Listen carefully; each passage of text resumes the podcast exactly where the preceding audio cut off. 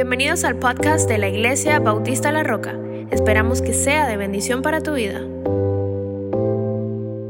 ¿Qué le parece si entramos al material y al tema que hemos estado hablando toda esta semana? Pero antes de eso me gustaría orar. Hace no sé cuántos años, en el 2001, yo estaba en la ciudad de Nueva York trabajando. Em, y bueno, eh, fue cuando a las ocho y minutos eh, se estrelló el primer avión en la Torre Gemelas, en el primer, me parece que era en la Torre del Norte. Y los que han visitado o visitaron las Torres Gemelas pueden acordarse cómo la situación eh, pasó ese día. Y bueno, recuerdo que muchas cosas sucedieron en la ciudad de Nueva York. Luego recuerdo ir a visitar cuando las torres cayeron y y haber conocido un par de personas. También un amigo perdió a su tío allí.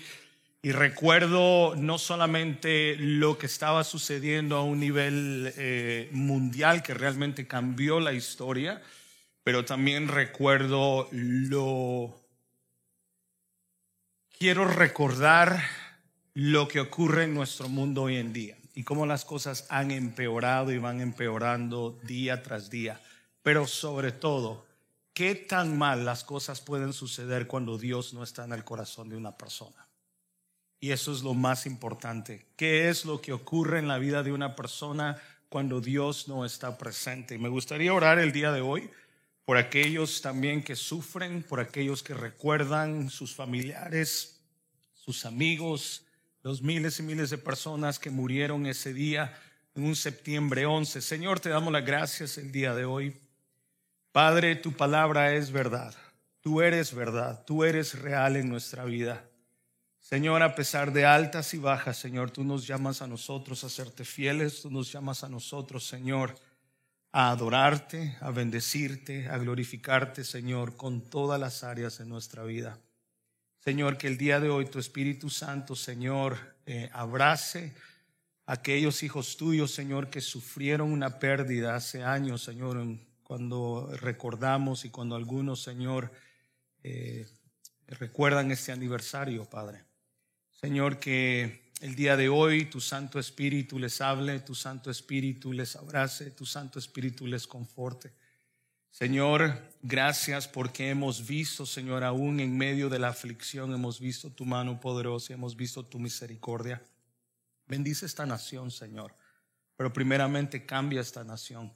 Cambia los corazones, cambia el carácter, cambia nuestra mente, cambia, Señor, eh, todo lo que necesitemos cambiar, Señor, con el único propósito, Padre, de tener una nación rendida ante ti.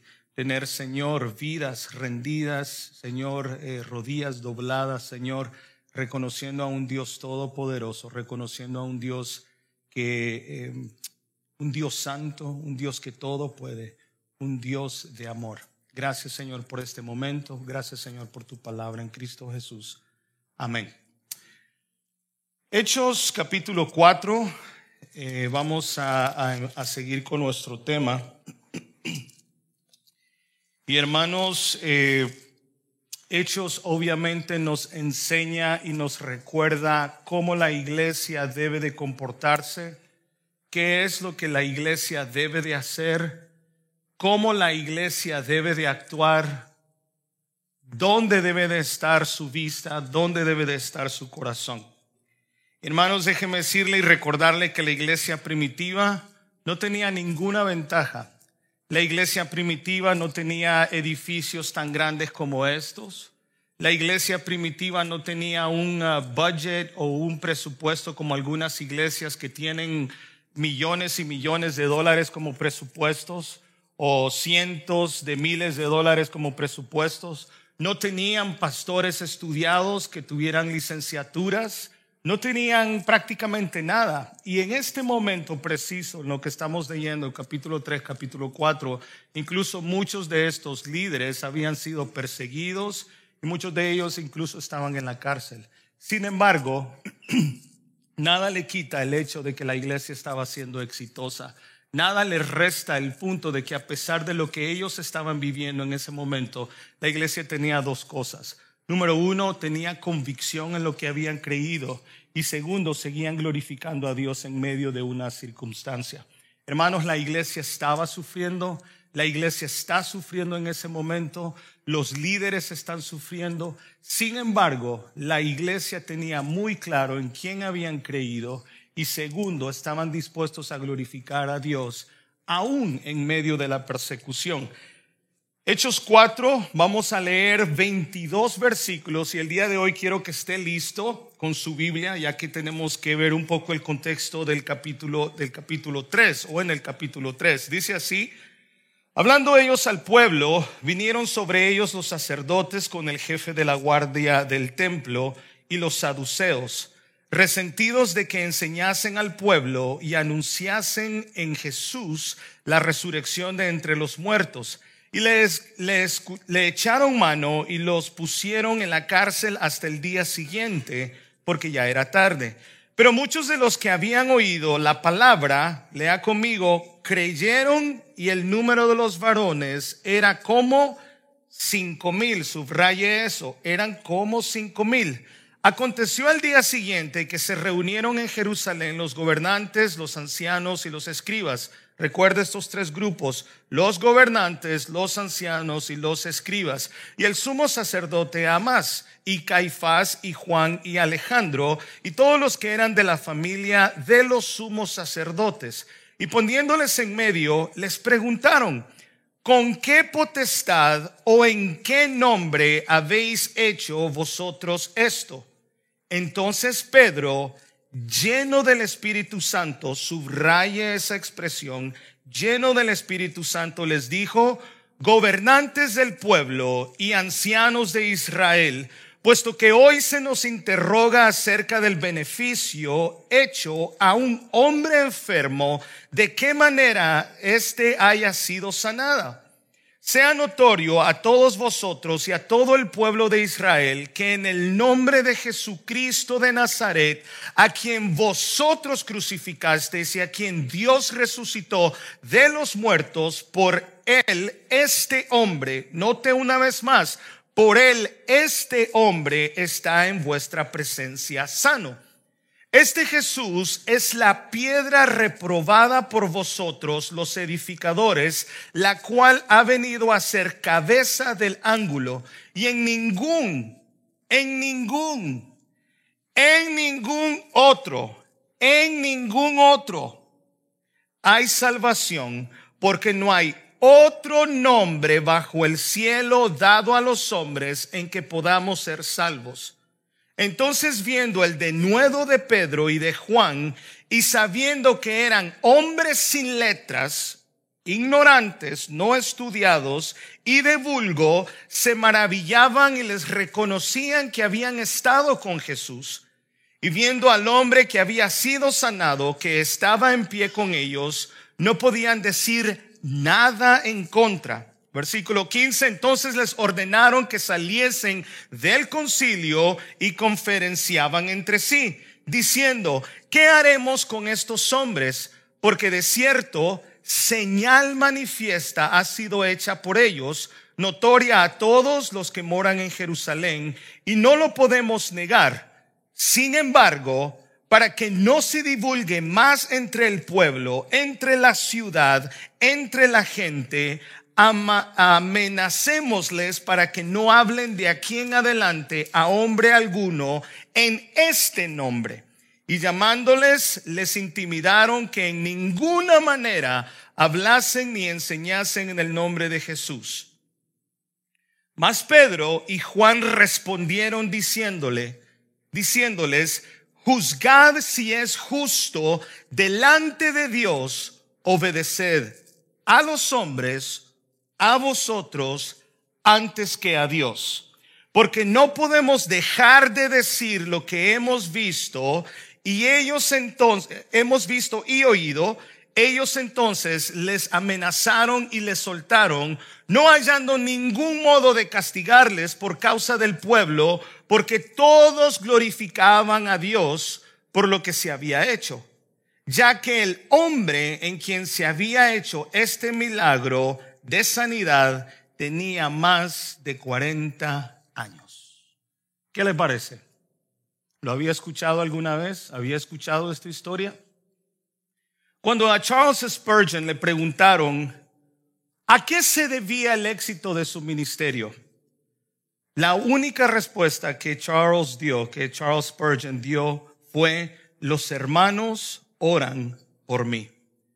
San Agustín de Hipona dijo lo siguiente, ora como si todo dependiera de Dios y trabaja como si todo dependiera de ti. Mi hermano, la oración no es un escape de la responsabilidad, es nuestra respuesta a la capacidad de Dios. El pasaje que acabamos de leer habla por lo menos de tres grupos que tuvieron que lidiar con el nombre de Jesucristo. Tres grupos que buscaban el interés tanto personal, tanto religioso, como también político tres grupos que tuvieron que tomar una decisión basado en lo que estaba sucediendo en ese momento. Y, cuando leemos Hechos 3, vemos de que en ese momento están todos los líderes religiosos más los políticos en ese momento y tenían que tomar una decisión en qué hacer en contra de Juan y de Pedro. ¿Qué es lo que sucedía en ese momento? Primeramente, hermano, en ese momento, cuando ellos tienen que tomar una decisión, había nepotismo en, esto del, sumo sacerdote y si le queremos llamar el ministerio. ¿Qué es lo que había ocurrido?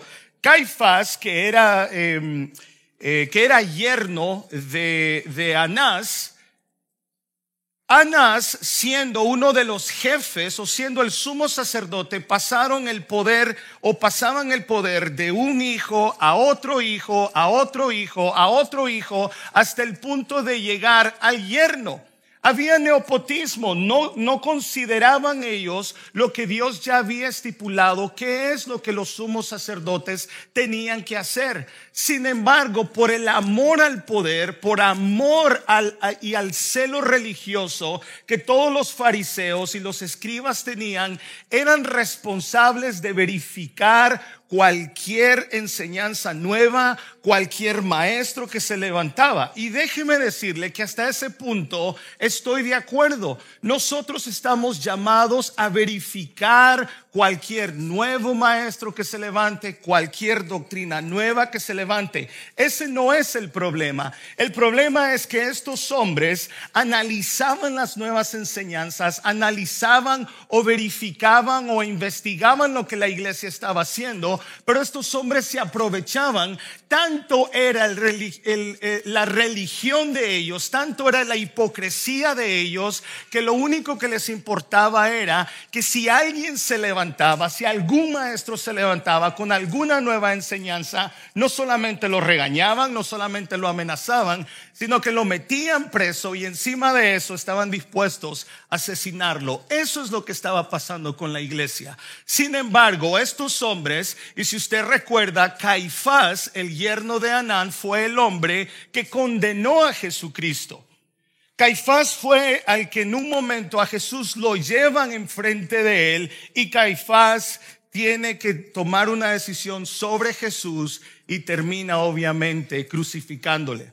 Mi hermano querido, estos hombres tenían una unión, tenían un celo tan grande, muy parecido a los fariseos nacionalistas, como decíamos la semana pasada, hasta el punto que se consideraban a veces hasta guerrilleros religiosos. Estaban dispuestos a hacer lo que fuera por proteger, según ellos, la ley judía o la ley mosaica.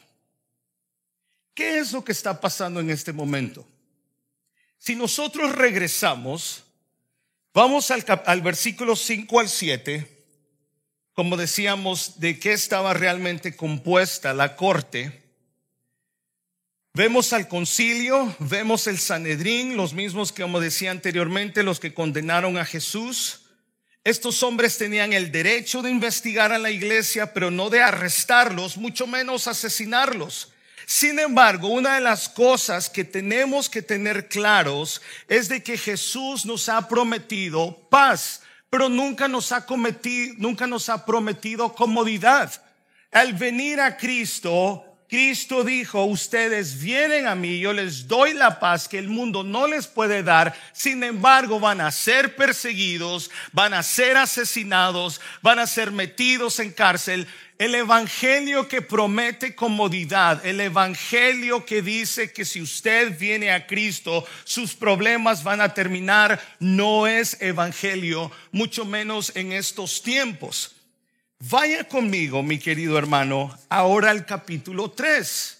Entendemos que Juan y Pedro están enfrente de los jueces, están enfrente de los curas del pueblo, están enfrente de hombres que estaban asesinando a cristianos, que estaban persiguiendo a cristianos. Pero ¿cuál es el contexto? ¿Por qué razón Juan y Pedro estaban encarcelados cuando lo que habían hecho era bueno?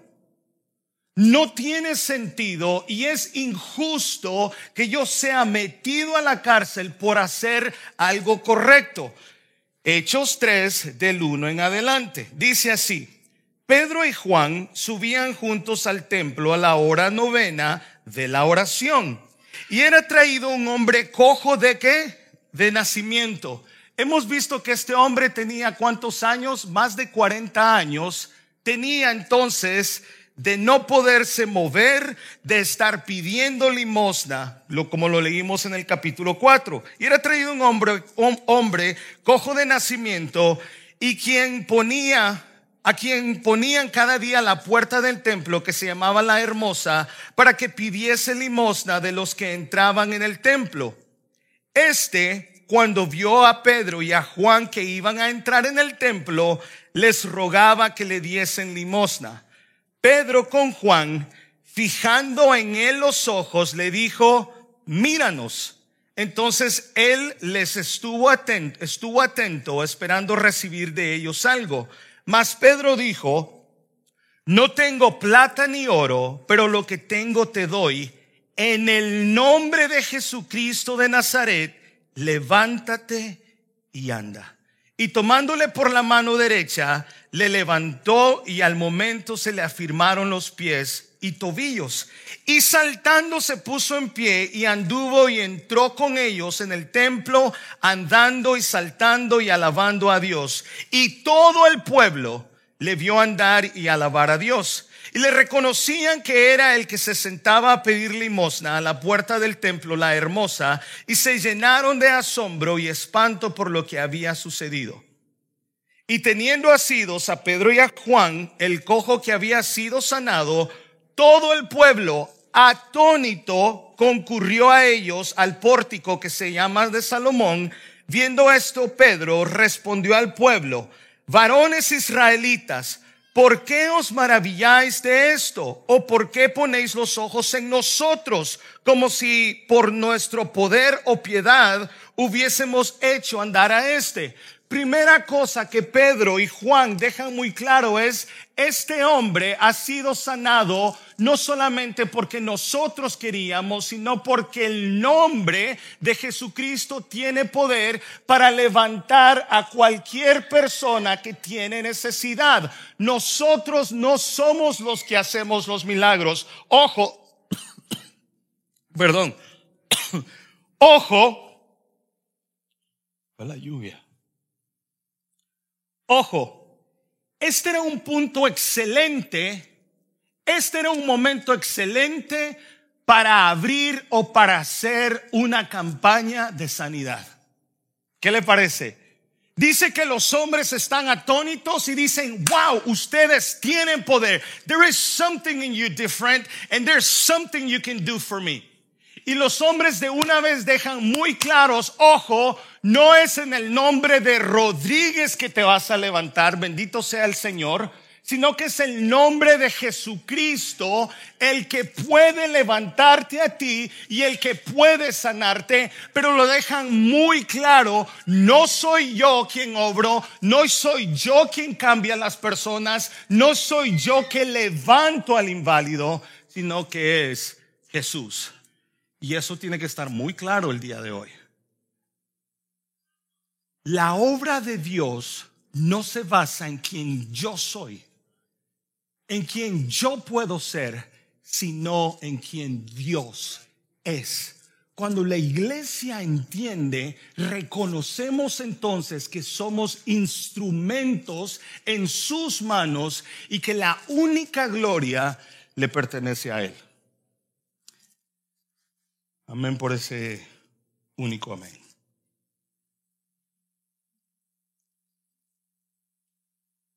El Dios de Abraham, de Isaac y Jacob en este momento el Evangelio es únicamente para los judíos. No estoy diciendo que eso es lo que Dios dijo. Históricamente hasta ahorita el Evangelio está siendo predicado a los judíos y por eso Pedro y Juan están nombrando sus antepasados, el respeto que tenían para Abraham, el respeto que tenían para Isaac, el respeto que tenía como antepasados Jacob o sus padres. El Dios de nuestros padres ha glorificado a su Hijo Jesús, a quien vosotros entregasteis y negasteis delante de Pilato. Ojo, otra vez vemos el Evangelio de Jesucristo. No vemos otra creencia, no vemos otra manera de pensar. Lo único que Pedro estaba predicando era Jesús vivió, Jesús murió y Jesús resucitó. Pero ojo, no solamente lo dejaba en el aire, sino que también les decía a ese hombre que ustedes, que ustedes predicaron. Una cosa es decir, y desde acá al frente decir, Jesús vivió, Jesús murió y Jesús resucitó y Jesús volverá. Todo el mundo puede decir amén. Pero cuando usted hace ese evangelio y lo hace personal, entonces ya empieza a molestar. Cuando usted habla del Evangelio y le recuerda a la gente que Él murió por usted o que Él murió porque usted no podía salvarse solo y alguien tenía que morir en su lugar. Y lo que Pedro está diciendo es, ¿saben por qué murió Cristo? Por su culpa. Cuando usted ya presenta el Evangelio más personal, ya empieza a molestar. Le decía a la congregación el día de ayer, les hablaba de Romanos. Bueno, Romanos está de moda hoy en día en nuestra iglesia. Sin embargo, les decía yo a ellos, la Biblia dice que nosotros somos sal. ¿Estamos de acuerdo? Hay unos que nos gusta más la sal que otros. Si usted agarra un poco de sal y se lo pone en su lengua, lo más seguro es que usted escupa. Si usted agarra un poco de sal y se lo pone a su vecino, lo más seguro es que le escupa la cara.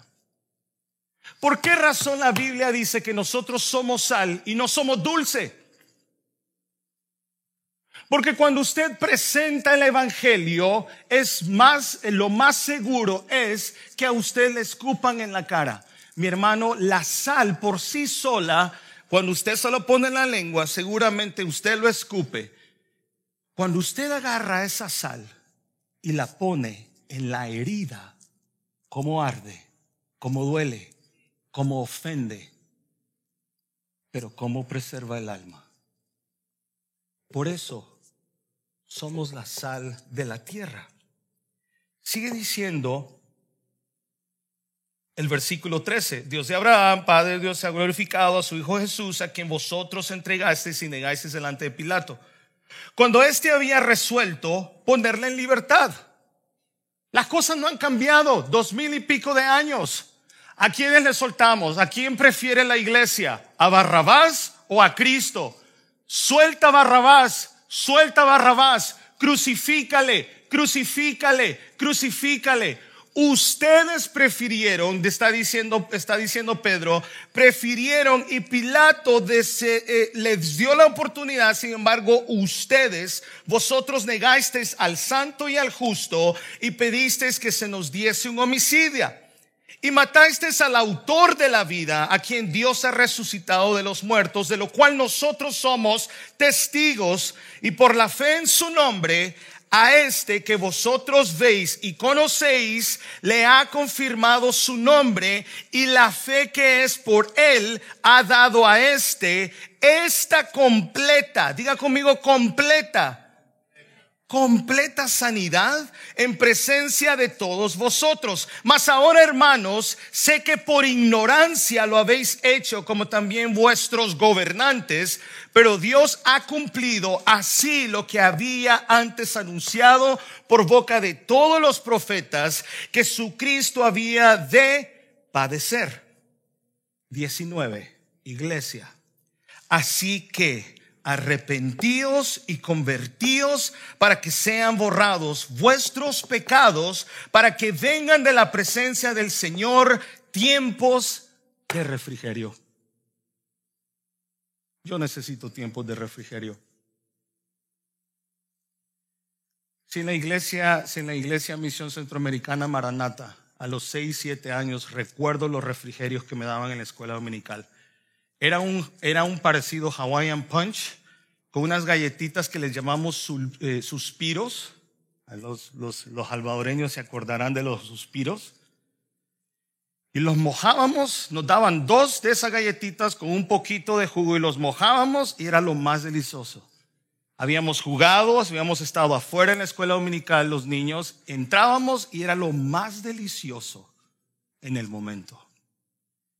Y Pedro dice, Probablemente algunos de ustedes necesitan refrigerio. Es necesario acercarnos a Cristo para recibir el refrigerio. Pero no nos podemos acercar a Cristo como estamos. Necesitamos reconocer nuestro pecado, necesitamos arrepentirnos y entonces recibiremos refrigerio. Así que arrepentíos y convertíos para que sean borrados vuestros pecados, para que vengan de la presencia del Señor tiempos de refrigerio. Y Él envía a Jesucristo que os fue antes anunciado, a quien de cierto es necesario que el cielo reciba hasta, hasta los tiempos de la restauración de tales cosas de que habló Dios por boca de sus santos profetas que han sido desde antiguo tiempo. Lea el 26 conmigo. A vosotros primeramente, Dios habiendo levantado a su Hijo, lo envió para que os bendijese a fin de que cada uno se convierta de su maldad. Ojo, no envió a Jesucristo para que nosotros estuviésemos cómodos, envió a Jesucristo para que nosotros fuésemos perdonados. Y luego entra el versículo 1 del capítulo 4. Hablando ellos al pueblo, vinieron sobre ellos los sacerdotes con el jefe de la guardia del templo y los saduceos, y resentidos. ¿Ha visto usted personas resentidas? ¿Conoce usted personas que se resienten así? Es un poquito difícil bregar con personas resentidas. Pero dice que resentidos, otras versiones dicen enojados, otras versiones dicen indignados. ¿Indignados por qué? ¿Indignados porque habían sanado a un hombre? No, estaban indignados simplemente porque no estaban abrazando su postura, su enseñanza, su doctrina. Se sentían indignados. Lo que este hombre había sufrido por 40 años en el momento que les tocaron su fibra de enseñanza, de doctrina, lo bueno no importó. Lo único que importó fue el hecho de que estaban yendo en contra de lo que ellos creían. Interesante. Interesante que el fariseo podría hablar de amor. Interesante que una iglesia puede hablar de amor, pero pone sus ojos más en las cosas técnicas que en lo que realmente había sucedido. Se había visto el poder de Dios y segundo, se había sanado un hombre que por más de 40 años había estado en el piso viviendo solamente de la limosna de los demás. Es interesante que hoy en día la iglesia lo único que piensa son en sus intereses religiosos y no realmente en lo que Dios nos ha mandado a hacer. El Evangelio molesta, el Evangelio arde, el Evangelio duele. El Evangelio hace que su silla se caliente o se ponga muy fría. indignados, resentidos, viene la pregunta que ellos le hacen a los apóstoles. Versículo 7. Y poniéndoles en medio, les preguntaron, ojo, ¿con qué potestad o en qué nombre habéis hecho vosotros esto? ¿Quiénes son ustedes para tener autoridad y sanar y quitar el dolor de ese hombre? Señores líderes, hemos hecho algo bueno, ¿correcto? No, no, no, no, a nosotros no nos importa lo bueno. Señores, hemos predicado el Evangelio. Más de cinco mil personas se han convertido. Tres mil después del Pentecostés, más cinco mil. Son ocho mil personas. Y acabamos de sanar a este hombre que ha sufrido por 40. No, no, no, no, no. A mí no me importa eso. Lo que me importa es quién les dio permiso y bajo qué nombre ustedes están haciendo este milagro. Interesante, ¿cierto? Interesante cómo la religión trabaja hoy en día en nuestro corazón. Y aquí viene el meollo del asunto. Y de esto yo tengo que agarrarme. Entonces Pedro, lea conmigo versículo 8. Entonces Pedro, lleno, perdón, perdón, lleno de la enciclopedia británica, lleno de Campbell University, lleno de, de, de YouTube, lleno de todas las porquerías que puede escuchar todos los días. No, no, no. Lleno del Espíritu Santo. Note que antes de hablar, que antes de decir, se identifica primeramente el Espíritu Santo. Yo no puedo hablar, yo no puedo debatir, yo no puedo decir mis posturas si el Espíritu Santo no me ha llevado, no me ha dirigido y no ha hecho sobre todo el trabajo y el fruto que cada creyente necesita llevar. Note que no abrió su Biblia porque no había. Note que no sacó su dispositivo y buscó qué versión le parecía mejor. Note que no buscó ningún diccionario bíblico. Note que no llamó al pastor Rodríguez. Note que su única dependencia era el Espíritu Santo. Mi pregunta es, mi hermano, y quiero hacer una pausa. Antes que usted y yo defendamos una causa, mi primera pregunta es y ha sido, ¿dónde está la llenura del Espíritu Santo. Los discípulos en ningún momento vemos tomando decisiones sin la dirección del Espíritu Santo.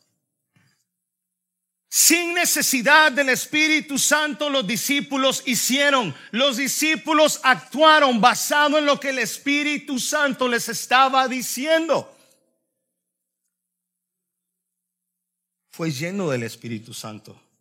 En el capítulo 2 lo vemos lleno del Espíritu Santo. Una vez más en el capítulo 4:31 lo vemos lleno del Espíritu Santo. ¿Quiere llamarle la unción del Espíritu Santo? Llámale la unción del Espíritu Santo. ¿Quiere llamarle que fueron ocho veces la que fue unción del Espíritu Santo? Llámele unción del Espíritu Santo. Pero la verdad es de que el Espíritu Santo estaba presente y en medio de esos hombres que lo único que deseaban eran ahorcarlos mi hermano, la llenura del Espíritu Santo es necesaria en una iglesia. Si la iglesia no se está llenando del Espíritu Santo, estamos en graves problemas. Estamos jugando a ser saduceos, fariseos, escribas, pero no cristianos. La Biblia nos manda, pastor, la Biblia nos manda, la Biblia nos manda, Hechos 6.3. Por tanto, hermanos, escoged entre vosotros siete hombres. Aquí están escogiendo los diáconos. ¿Se acuerda que en un momento los de afuera, los no creyentes, decían, oh sí, ustedes dicen que son cristianos? Mire, las viudas, que era muy importante en aquel tiempo, y bueno, y siguen siendo, las viudas, la iglesia era responsable por velar por ellos, por los niños, por los pobres, y sigue siendo igual. Y los incrédulos le dicen a los apóstoles, no que mucho aman a Dios. Vean qué descuidadas están, están los pobres. Vean qué descuidadas están las mujeres, las viudas. Y salen otra vez los pastores. Muchachos, por favor, ustedes quieren que nosotros estemos involucrados en todo. Y dicen, escojan siete hombres para que sirvan las mesas. Siete hombres, número uno, lea conmigo líderes de buena reputación, llenos del Espíritu Santo, de sabiduría, a quien podamos encargar esta tarea. Tres cosas para servir al Señor, tres cosas que los apóstoles tenían muy claro, era que estas personas tenían que tener buena reputación, si lo queremos llamar eh, eh, cristianamente hablando, eh, testimonio, llenos del Espíritu Santo y sabios. Hechos 11:24, porque era un hombre bueno y lleno del Espíritu Santo y de fe, y una gran multitud fue agregada al Señor. Lucas 4:41, y aconteció que cuando Elizabeth oyó el saludo de María, la criatura saltó en su vientre, y Elizabeth fue llena del Espíritu Santo. Lucas 4:1, Jesús lleno del Espíritu Santo, volvió del Jordán y fue llevado por el Espíritu en el desierto. Hechos 13:52, y los discípulos estaban continuamente llenos de gozo y llenos de qué? ¿Está lleno usted del Espíritu Santo? ¿Está siendo usted dirigido por el Espíritu Santo a cada momento. Porque no es algo automático, mi querido hermano. No es un botón que usted presiona o como hoy en día agarramos, uy, se me está muriendo el... Uy, yo creo que el pastor a veces se preocupa más por la batería del iPad que la batería del Espíritu Santo, ¿no le parece? Mire hermano, yo sin esto si todavía se me lengua la traba y, y me tropiezo, imagínense yo sin esto.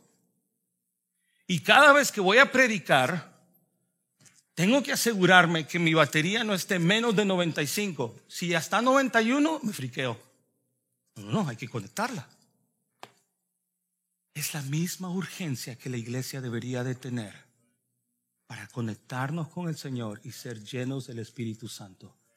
Si no está lleno, si la iglesia no está llena del Espíritu Santo, estamos en peligro. Porque la Biblia también nos dice, Pablo dice, no se emborrachen. Está hablando en general, ¿verdad? Y no. No se emborrachen. Más bien sean llenos del Espíritu Santo. Mi hermano amado, ¿Se preocupa usted por la llenura del Espíritu Santo? ¿O está peleando usted bajo su concepto y bajo sus propias fuerzas? Porque yo en lo personal no lo puedo hacer. Yo necesito el Espíritu Santo. Yo necesito estar lleno de Él. El Espíritu Santo guiaba a Pedro lo que iba a decir es el Espíritu Santo que nos lleva a mantener el nombre de Jesús en la punta de la lengua. Todos los, todos, todos los, las predicaciones o los discursos que hemos escuchado de Pedro, todos llevan el mismo patrón. No ha cambiado absolutamente nada. Nada. Y ahora que está a punto de ser, bueno, ya viene de estar encarcelado, una vez más lo van a culpar o lo quieren culpar, los quieren meter, los quieren azotar, quieren que sufran.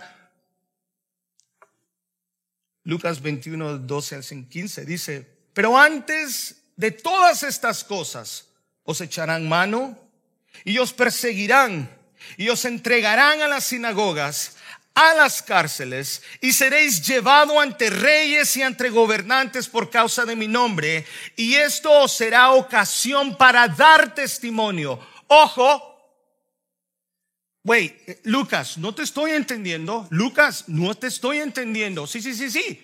Los van a perseguir, les van a hacer burla, los van a meter presos, los van a, los van a azotar.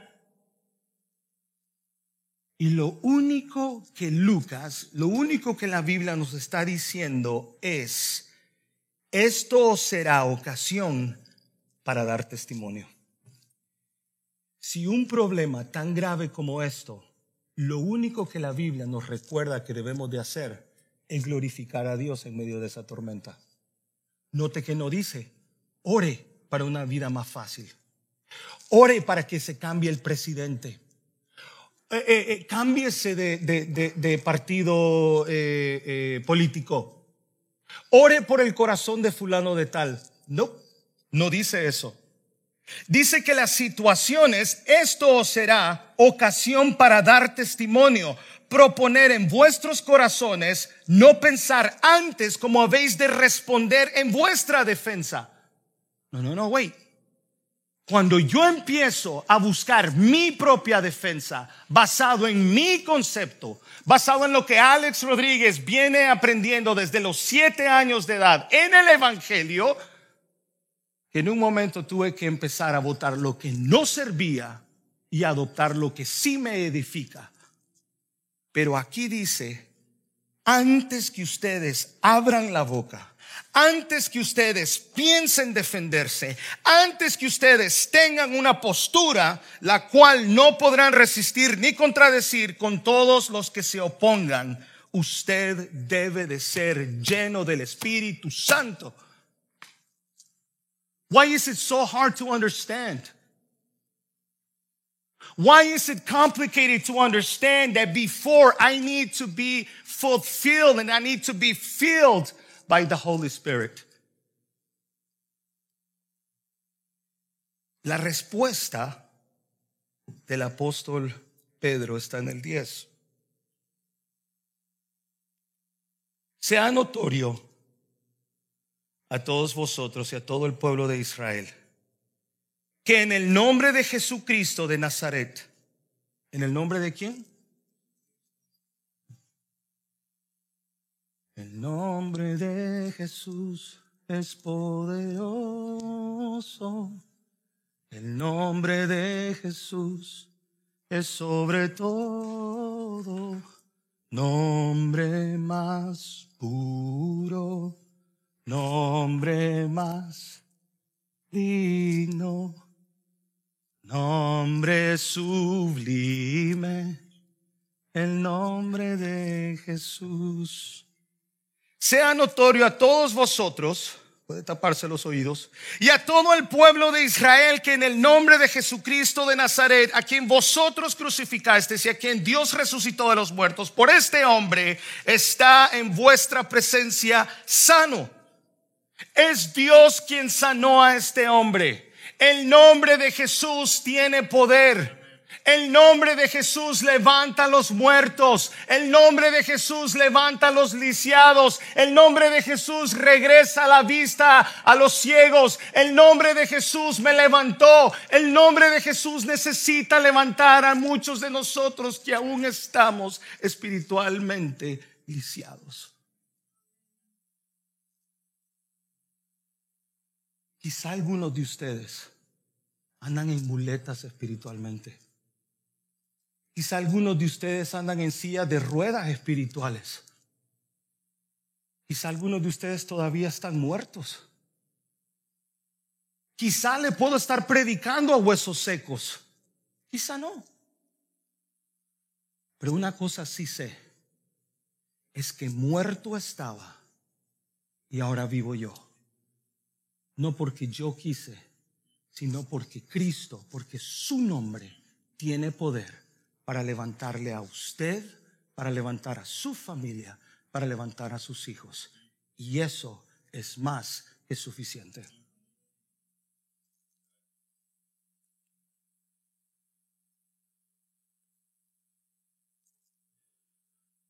En el nombre de Jesús, este hombre está al frente de ustedes.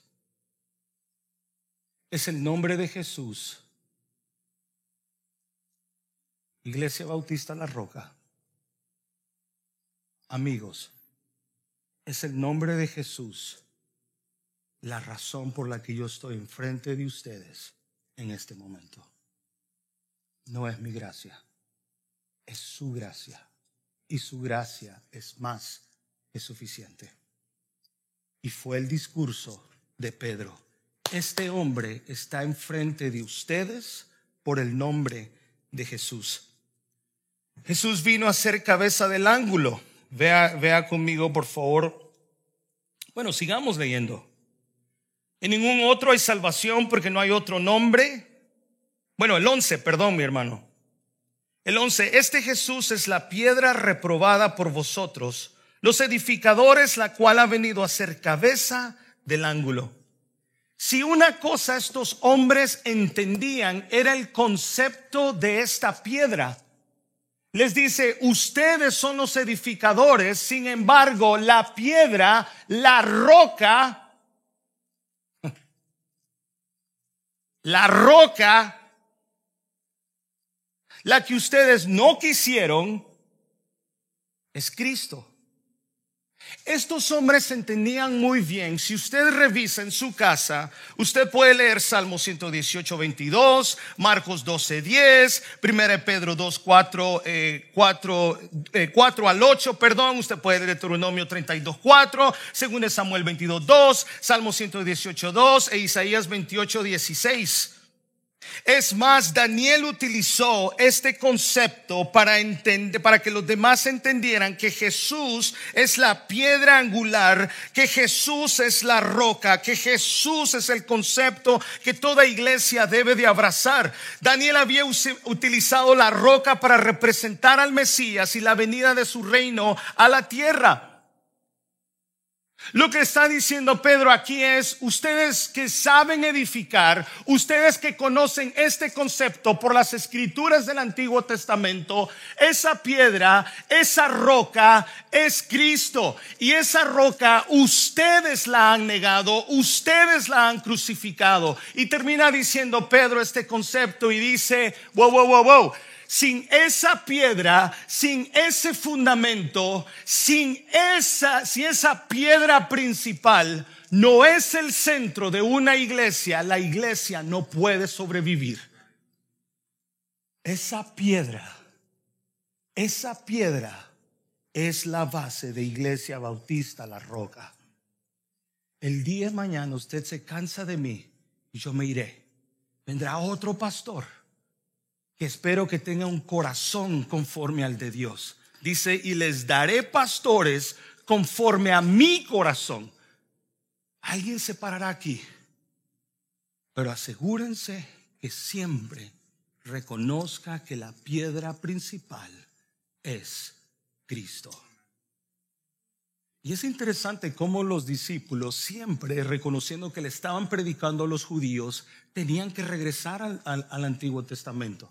Tenían que recordarles estos principios, tenían que recordarles estas profecías.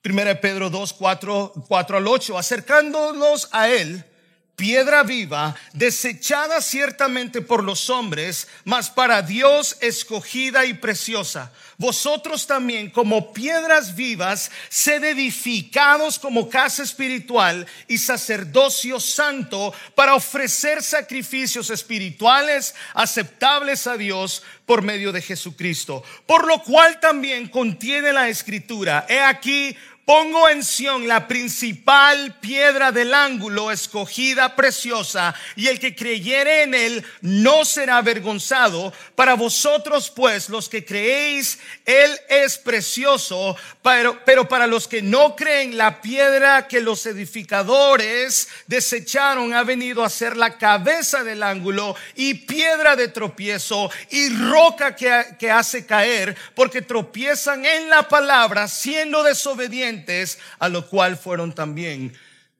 destinados.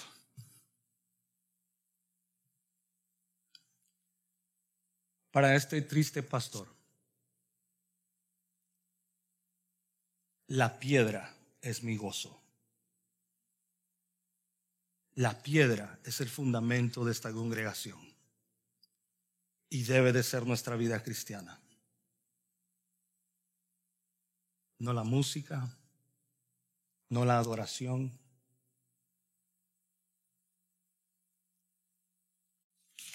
¿Sabía usted que la adoración en el antiguo, en, el, en la iglesia, en esta iglesia del siglo II o III, ¿sabe usted que la adoración no tenía nada que ver con la música? Podríamos tener un buen argumento, pensar que la música fue simplemente un invento del hombre y no bíblico. Porque en el siglo segundo y tercero, y si yo tengo que imitar esa iglesia, la adoración de ellos simplemente era la Santa Cena. Eso era considerado adoración para ellos. Esa era la manera que ellos adoraban. Sin embargo, mi querido hermano, para mí, Cristo es la roca. O para mí, en la roca, la roca es Cristo. Pero para algunos, la roca puede ser un tropiezo. Para algunos, esta piedra, Jesucristo, es de tropiezo. Y Jesucristo estaba haciendo de tropiezo para los fariseos. E, e, ese, esa piedrita en el zapato estaba haciendo para los fariseos. El segundo punto, mi hermano, estos hombres estaban acorralados. Estos hombres no podían negar el milagro que habían hecho estos hombres. No solamente porque más de tres mil personas lo habían visto, sino también sino también porque este hombre estaba enfrente de ellos. ¿Cuántos de estos santurrones probablemente pasaron en algún momento y le decía, una corita, vete a trabajar, find a job, ask for the government to help you. ¿Cuántos de estos hombres que conocían el templo le habían pasado encima a este hombre y quizá alguno de ellos les dio limosna o quizá algunos no. Pero la verdad es que este hombre de más de 40 años, quizá mi edad, no tengo 40, estos hombres conocían a este tipo cuando estaba enfermo. Y ahora ese enfermito estaba enfrente de ellos, straight straight, not flat feet, no con problemas de fascitis y glorificando a Dios. Y está enfrente de los personajes. Here I am. Here I am. El nombre de Jesús me levantó. El nombre de Jesús, mire, mire cómo estoy. Mire. En el, testimonio anterior vimos a este hombre glorificando en el templo y decían, wow, ¿No era este? Sí es este. Y los hombres dicen, ¿y ahora qué hacemos? Ya matamos un inocente. ¿Y ahora qué hacemos? No son ocho los que se han convertido. No son cien. Son tres mil ahora. Son más de ocho mil ahora. ¿Qué hacemos? Esta piedrita ya no es tan piedrita, es piedrota en el caite no podían negar.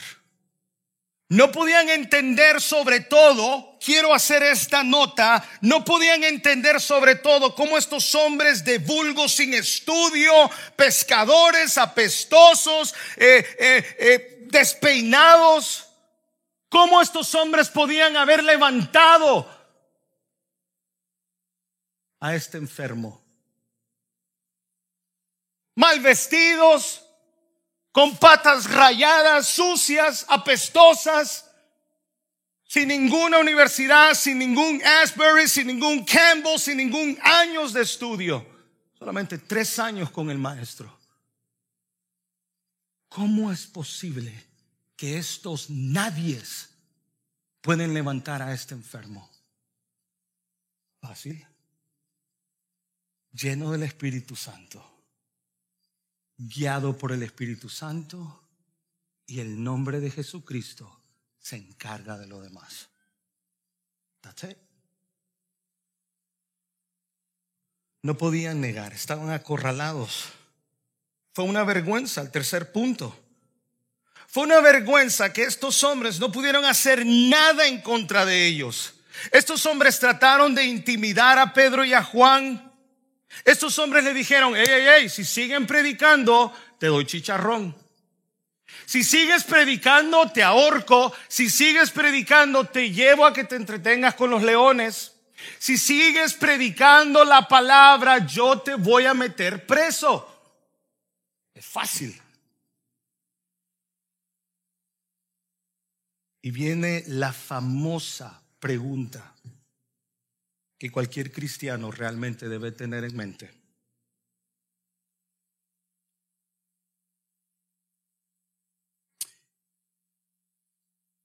19. Mas Pedro y Juan respondieron diciéndoles, ah, querido concilio, querido hermanos, juzgad si es justo delante de Dios obedecer a vosotros antes que a Dios. Usted me dice a mí, ¿a quién obedezco primero? ¿A los hombres o a Dios? Note que fue una pregunta. Juzguen ustedes, perdón, juzguen ustedes si es justo delante de Dios obedecer a vosotros antes que a Dios, porque no podemos dejar de decir lo que hemos visto y hemos oído. No podemos, I can't stop. I can't stop. No importa si usted me va a meter preso, no importa si usted me pide la renuncia, I can't stop. No puedo cambiar el evangelio. I can't. No puedo callar de lo que he visto, del testimonio de quien yo era.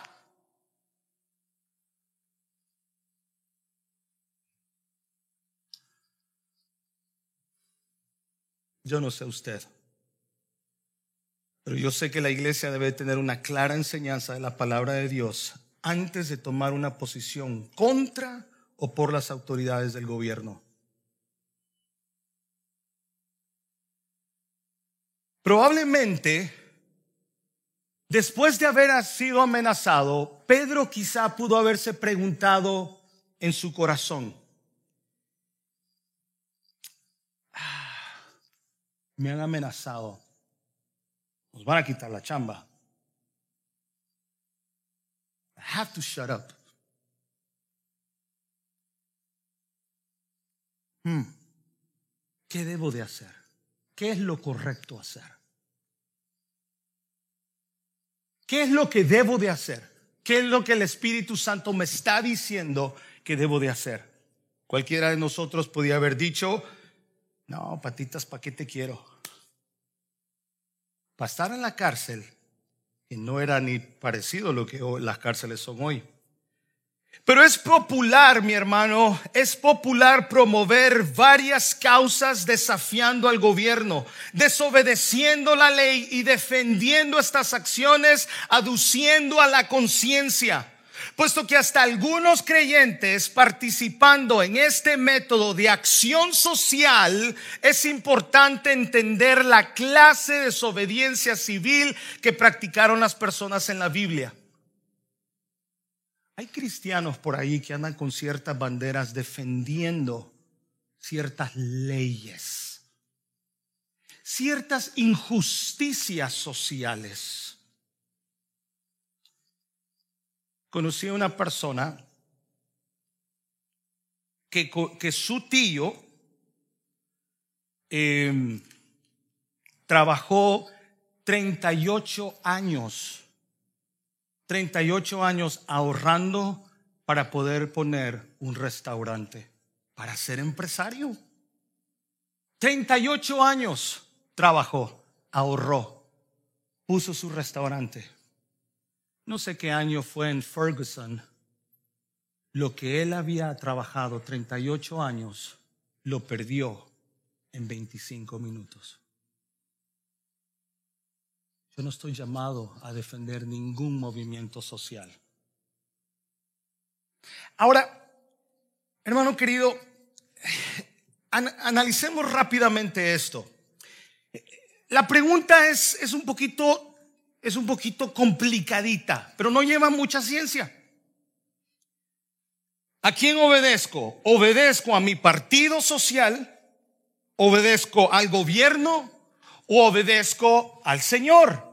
Porque si obedezco al gobierno, yo sé que ciertas cosas voy a caer bien allá en social media. Tengo que defenderlo. Es más, no puedo hablar nada porque entonces pierdo mis amigos. Pero si sigo a Dios, me van a meter preso. Voy a sufrir por la causa. Mire, la Biblia no está diciendo que hagamos una revolución. La Biblia no está diciendo que faltemos el respeto, que tengamos que pasarle encima a cualquiera y al gobierno solamente porque yo creo que es una injusticia. Estúdielo en su casa. Vea las parteras en Éxodo. Vea a los padres de Moisés, Hebreos 11:23. Vea el mismo Daniel. Vea a los tres jóvenes amigos de Daniel. ¿O oh, sí? ¿Ustedes no se quieren tirar de rodillas y adorar la estatua? Ustedes, ustedes conocen y saben la ley que si ustedes no se tiran de rodillas ante la estatua, ustedes van a ser lanzados al fuego. En ningún momento sacó cuchillo, en ningún momento sacó la pistola, en ningún momento faltó el respeto, en ningún momento le cayó a golpes a nadie. Le dijo, excelentísimo rey, quiero que sepas una cosa, no vamos a adorar, no vamos a adorar la estatua, no lo vamos a hacer.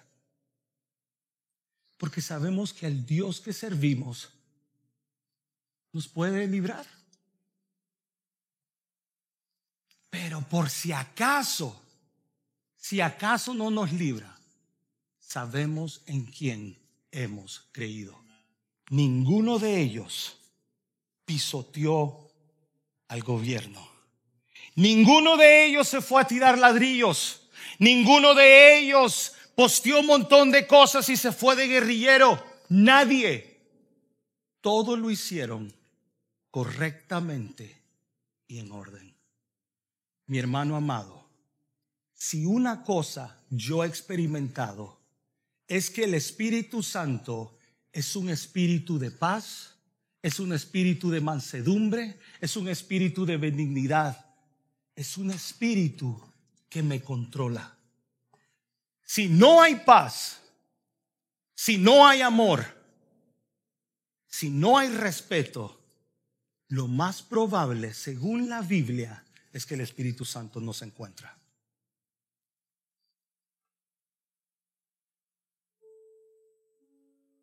Cuando la vida entera de una persona está bajo la dirección de una conciencia santa, es más fácil tener confianza en sus decisiones impopulares. Se lo vuelvo a leer. Cuando la vida entera de una persona está bajo la dirección de una conciencia santa, es más fácil tener confianza en sus decisiones impopulares. Con esto termino.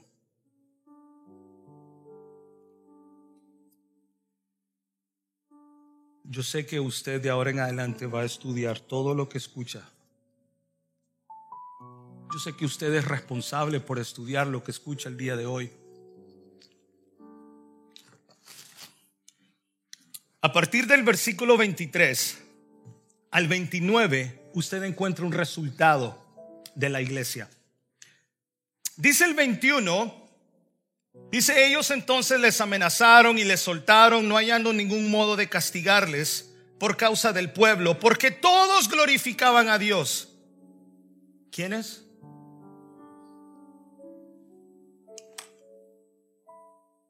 Ya que el hombre en quien se había hecho este milagro de sanidad tenía más de 40 años. 23. Y puestos en libertad, vinieron a los suyos y contaron todo lo que los principales sacerdotes y los ancianos les habían dicho. Y ellos, habiéndolo oído, alzaron unánimes la voz a Dios, dijeron, soberano Dios Señor, tú eres el Dios que hiciste el cielo y la tierra, el mar y todo lo que en ellos hay. Que por boca de David tu siervo dijiste, ¿por qué se amotinan las gentes y los pueblos piensan cosas vanas? Se reunieron los reyes de la tierra los príncipes se juntaron en uno contra el Señor y contra su Cristo. Porque verdaderamente se unieron en esta ciudad contra tu santo Hijo Jesús, a quien ungiste, Herodes y Poncio Pilato, con los gentiles y el pueblo de Israel, para hacer cuanto tu mano y tu consejo habían antes determinado que sucediera. Y ahora, Señor, mira sus amenazas y concede a tus siervos que con todo de nuevo hablen tu palabra. Mi hermano, después de este problemón, ¿sabe qué hizo la iglesia? Oró.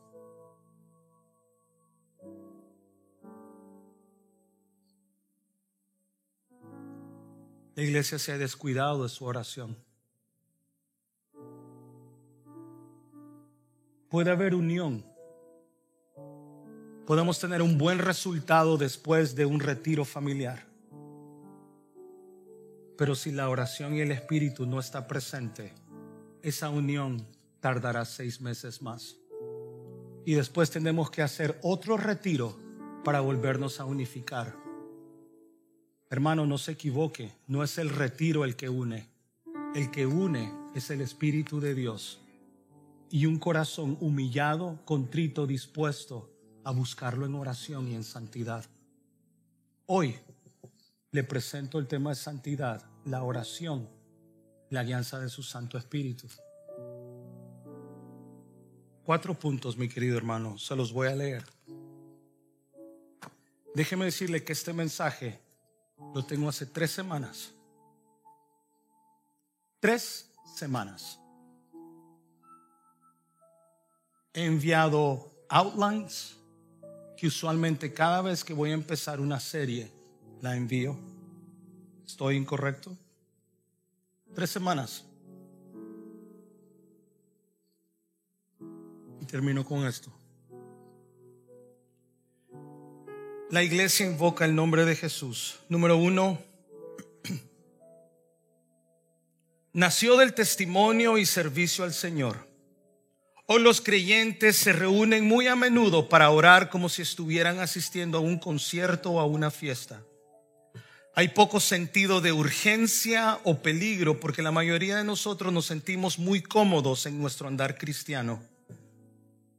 Si, si más creyentes estuvieran testificando por Cristo en la vida diaria, habría más urgencia y bendición cuando la iglesia se une a orar. Dos, fue una reunión de oración unida en la que alzaron unánimes la voz a Dios. Estas personas estaban unánimes de corazón y de mente. Y Dios se complació en responder a sus peticiones. La división en la iglesia siempre estorba la oración y priva a la iglesia de poder espiritual.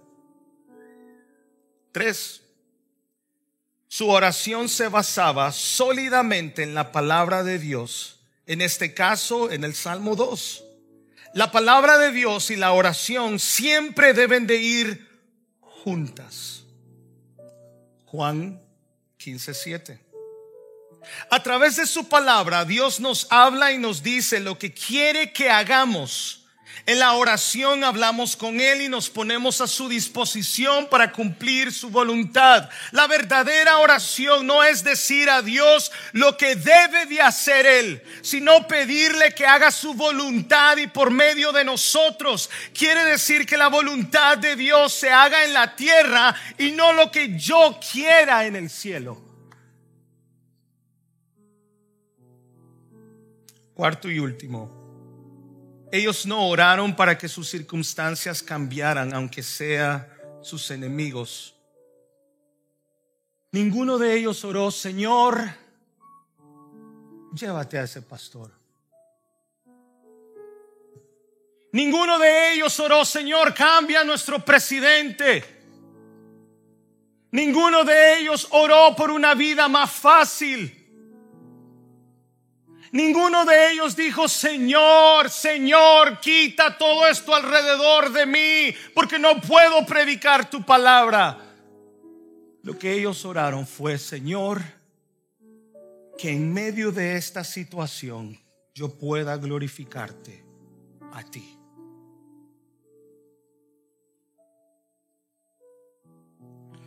No oraron para que sus circunstancias cambiaran. No oraron para que sus enemigos fueran despedidos de sus cargos. Más bien pidieron a Dios que les diera poder para aprovechar de la mejor manera sus circunstancias y lograr lo que Él ya había terminado. Hechos 4:28. Mi hermano querido, esto no es fatalismo, sino fe en el Señor de la historia, quien tiene un plan perfecto y siempre es victorioso. Pidieron la capacitación divina y no algún escape. Y Dios le dio el poder que necesitaban. Phillips Brooks dijo, no oren por vidas fáciles, oren para llegar a ser hombres y mujeres más fuertes. Padre, tu palabra es clara. Tú conoces cada uno de estos corazones. Tú conoces la tierra en la que ha caído. Señor, tú conoces cada corazón. Tú conoces, Señor, las actitudes. Tu palabra, Señor, examina hasta lo más profundo de nuestra vida y examina nuestros motivos.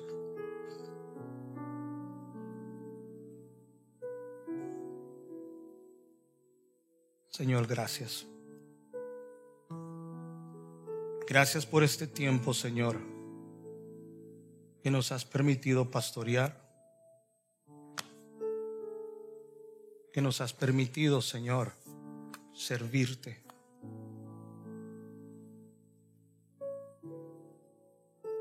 Señor, te presento a tu iglesia. Haz tú, Señor,